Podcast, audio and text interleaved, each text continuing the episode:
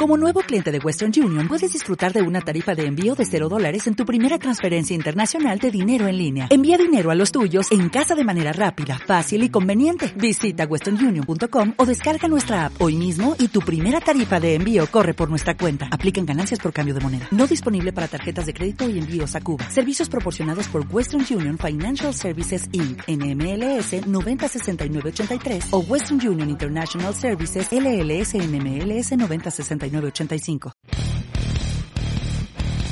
yo he visto cosas que vosotros no creeríais. Atacar naves en llamas más allá de Orión. He visto rayos C brillar en la oscuridad cerca de la puerta de Tannhauser. Todos esos momentos se perderán en el tiempo. Esto es lo que dice el replicante de Blade Runner antes de morir, pero yo le supero. He visto y he oído estas 10 motos y no se van a perder en el tiempo. Vs a todos los moteros y motoristas. Me encanta la película Blade Runner. La he visto algo así como un trillón de veces. Uf, ya será un poco menos, ¿no? Pocas menos, pocas menos. Alguna menos, pero bueno, al final, cuando el replicante, Roy Batty, se despide de su cazador, que en la ficción es Rick Deckard, que es nada menos que Harrison Ford, me parece una verdadera pasada. Pero, como dice Rodrigo, tenía que haber un, tenía que haber un pero, yo le supero. Porque haber visto y haber oído estas 10 motos de las que voy a hablar es lo más de lo más. A ver, hemos hecho muchos listados de motos. Hemos hecho listados de motos peligrosas, de motos raras, de motos militares, de motos míticas, de motos feas, de motos bonitas. Pero este, este listado es el que más me toca, como se dice ahora, la patata de cerca, porque se juntan muchas cosas, se juntan muchas cosas. Primero, adoro la competición, adoro la técnica, adoro la valentía de los pilotos y de los ingenieros, y adoro los momentos míticos. Y estas 10 motos, yo os lo anticipo, lo tienen todo. Y en muchos casos me acuerdo no solo de la moto, sino también del piloto. Vamos a disfrutar.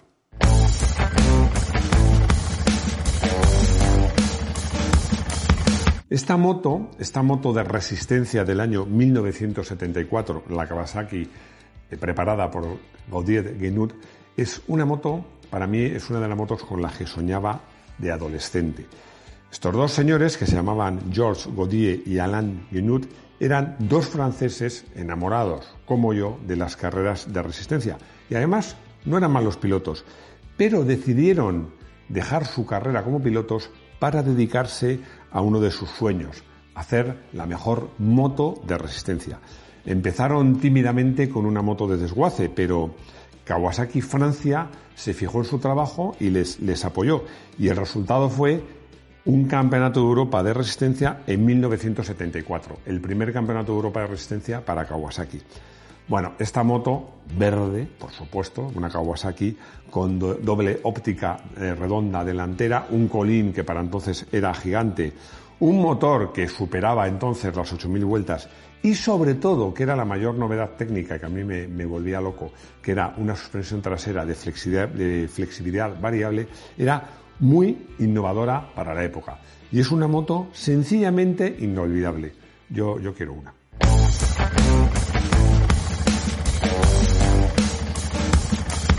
Os voy a hablar de la última moto que ganó un mundial de 500 de cuatro tiempos. Es la MV Augusta, por Dios. No digáis nadie Augusta, que me pone nervioso. MV Augusta, del conde Augusta, que por cierto, también hacía helicópteros. Bueno, esta fue la moto con la que llamo como Agostini ganó este mundial, que ojo, había ganado este mundial con MV Augusta del año 66 al 72 ambos inclusive e ininterrumpidamente. Luego se le cruzó por su camino un piloto genial, fantástico, que se le conoce como el príncipe de la velocidad, que es Phil Reed, pero Giacomo volvió a ganar con esta moto en el año 75. Esta moto hay que verla, hay que verla, pero sobre todo esta moto hay que oírla. Pocas motos se me ocurren más bonitas que esta, pero ninguna que suene tan bien. Yo he tenido oportunidad de oírla en directo varias veces y os aseguro que es una auténtica pasada. Os digo una cosa, esta moto, fijaros que estamos hablando de una moto de solo 500 centímetros cúbicos, de cuatro tiempos, en sus tiempos superaba holgadamente los 80 caballos de potencia.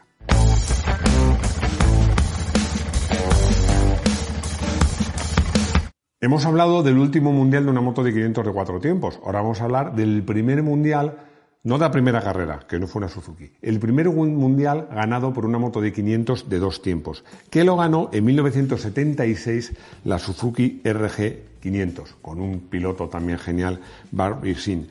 Bueno, pero es que, es que esta moto consiguió mucho más que ganar un mundial. Consiguió eh, democratizar un poco la categoría de 500 y que el mundial sonase a dos tiempos. Porque mucho, esta moto fue la moto, después de que fuera moto oficial, que llevaron muchos pilotos privados. Bueno, lo más peculiar de esta moto es que en realidad esta 500 era la suma de dos motores de 250 centímetros cúbicos. Estos motores de 250 centímetros cúbicos de Suzuki llevaban los pistones en tándem, es decir, no paralelos, sino uno detrás de otro. Lo que se hacía para hacer una 500 era juntar dos, dejando, como la, misión era al cárter a través de una válvula de láminas, el, carburador iba directamente al cárter, al final los cuatro cilindros iban formando un cuadro. Bueno, la verdad que era entonces, incluso ahora, una distribución muy peculiar, pero extremadamente efectiva.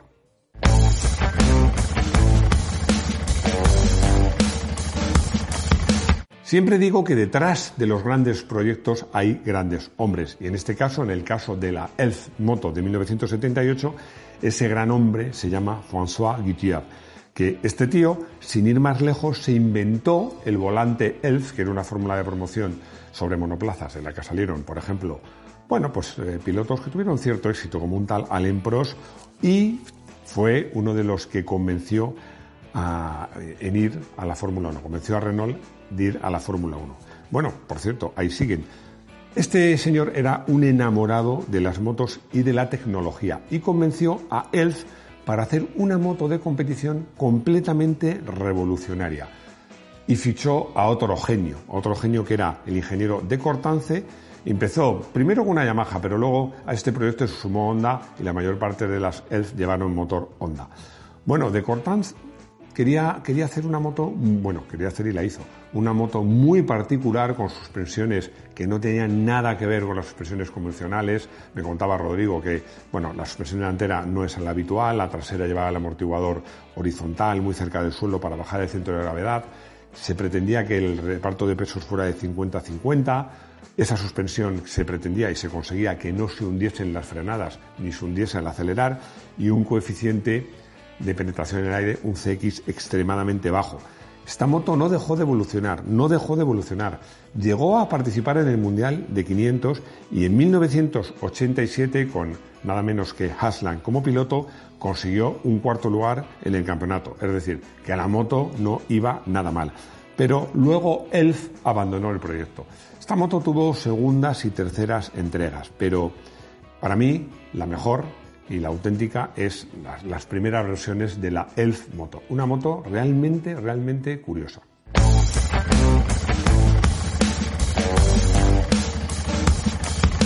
De la Honda NR he hablado en muchas ocasiones por unas razones o por otras porque eh, adoro esta moto. La todopoderosa Honda quiso hacer un milagro en 1979 y era plantar cara a las motos de dos tiempos con una moto de cuatro tiempos, pero siempre, como pedía el reglamento, de 500 centímetros cúbicos.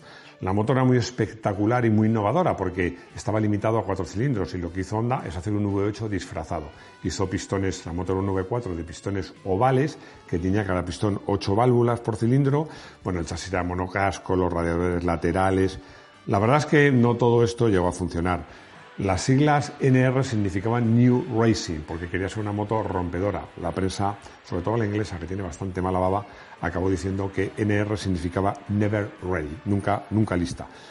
Llegó a acercarse en prestaciones a las 500 de dos tiempos, lo que parece increíble hoy día, porque os recuerdo que cuando el Mundial se convirtió a los cuatro tiempos, decidieron que una moto de cuatro tiempos equivalente a una 500 tenía que tener más o menos el doble de cilindrada.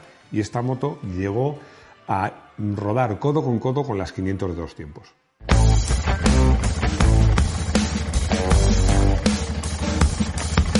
En 1980, y contra todo pronóstico, los españoles José María Mayol y Alejandro Tejedo ganan las 24 horas de Montjuic en 1980 y ganan en el parque a una corte de motos japonesas de Honda, Suzuki o Kawasaki más potentes y con equipos mucho más grandes. Bueno, el circuito de la montaña es mágico y hay que entenderse bien. Lo mismo que pasó en el Tourist Trophy con un pilotazo como Maya Halwood con esta misma moto que consiguió ganar a motos japonesas mucho más potentes. La Ducati 900 SS es una moto muy particular. Lo más particular es su, motor en V a 90 grados con un sistema de distribución desmodrómico, que eso significa que hay levas, como en todas las motos, que bajan la válvula, pero hay levas, como casi ninguna moto, que también la suben. Bueno, además, es una moto que daba, no daba muchísimos caballos, daba 90 caballos, aunque preparada conseguía dar unos cuantos más, pero que era destacable la rigidez de su chasis y la agilidad. Bueno, eso y el pilotaje de Mayol, Tejedo y de Maya Helwood hicieron posible que ganara las 24 horas. Por cierto, por cierto, yo que he hecho carreras de 24 horas unas cuantas en coche, con cuatro pilotos, eran unos héroes. Hacer carreras de 24 horas, solo dos pilotos, me parece increíble.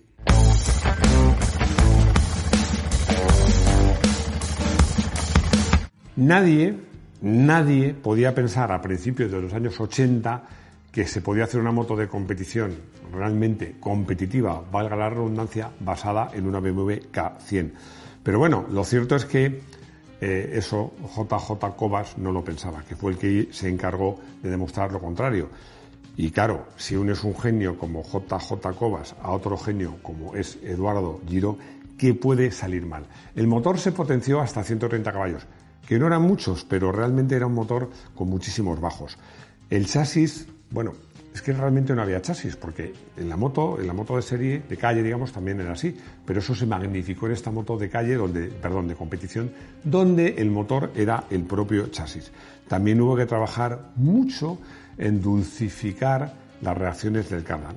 Bueno, lo cierto es que esta moto, que muchos decían que era un ladrillo, iba francamente bien y yo la vi rodar en el Jarama y realmente era una auténtica delicia.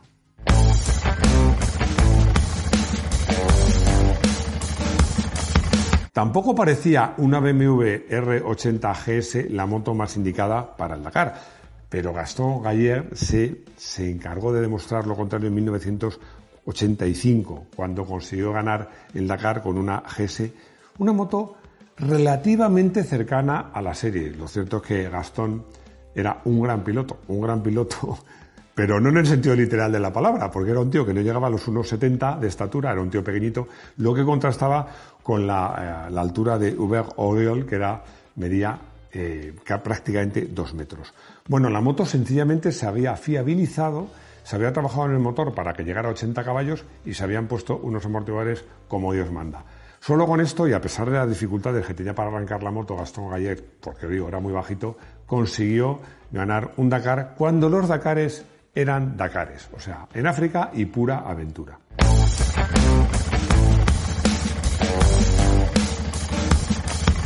A finales del siglo pasado, todo el mundo, todo el mundo, aficionados, pilotos, ingenieros, daban por sentado que las mejores motos para hacer off-road eran las motos bueno, off-road en general, pero en particular para el motocross eran las motos, las ligeras motos de los tiempos. Bueno, no todo el mundo, porque en Iwata, vamos a, a parodear a Asterix, unos irreductibles japoneses pensaban que sí era posible que una, hacer una moto competitiva de motocross de cuatro tiempos si se hacía bien. Y en 1998 nace la Yamaha IZF, perdón, Sí, lo he dicho bien. IZ-F, que es una moto de motocross con motor de cuatro tiempos que justo en solo un año, al año siguiente, en el, en el 99, con Andrea Bartolini de piloto, gana el Mundial de Motocross de 500. Y a partir de ahí, el motocross cambió para siempre. Bueno, recuerdo perfectamente la primera vez que vi y sobre todo que oí esta moto, que fue en un supercross que se celebraba en, bueno, en el Palacio de Deportes de la Comunidad de Madrid. Había 20 motos corriendo, pero mm, solo se oía y yo solo tenía oídos para esa moto de cuatro tiempos que iba francamente bien. Ahora, como os digo, todas las motos de motocross son de cuatro tiempos. Bueno, he dicho todas las motos de motocross son de cuatro tiempos. No, hay también motos de motocross de dos tiempos, pero las que dominan el panorama del campeonato del mundo son de cuatro tiempos.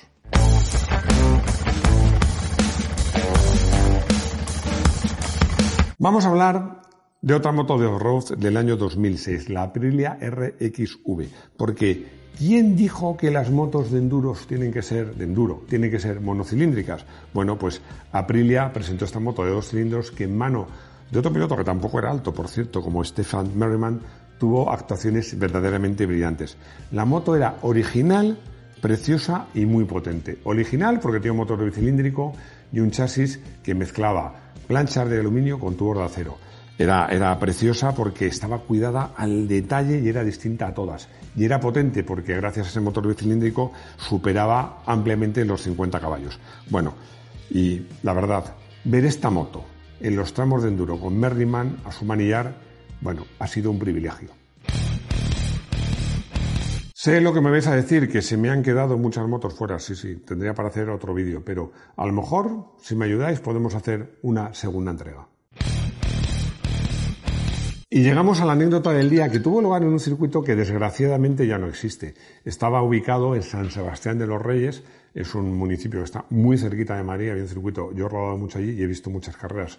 Me acuerdo que fui, fui a rodar os estoy hablando de un tiempo en que las motos de, enduro y de motocross de cuatro tiempos prácticamente no existían. Yo estaba rodando, tenía entonces, si no recuerdo mal, una Suzuki RM, de dos tiempos, por supuesto, y había una furgoneta aparcada muy cerca de donde estábamos nosotros y se oían martillazos. Pom, pom, pom, pom, pom, pom, pom, pom, pom. Salimos a rodar, volvimos, se seguían oyendo martillazos. Y martillazos, claro. Ya habían pasado tres horas y ya teníamos curiosidad fuimos a la furgoneta a saber, a ver qué, daban martillazos. No, eran martillazos. Estaban intentando arrancar durante horas una de las primeras eh, Usaberg de cuatro tiempos, que eran motos, que eran motos complicadas de, arrancar. Sé que he puesto Uscuarna en el guion que le estudiado a Rodrigo que lo está mirando. No, he puesto Uscuarna, pero eran Usaberg, que eran las motos suecas. Me, me he dado cuenta ahora al leerlo.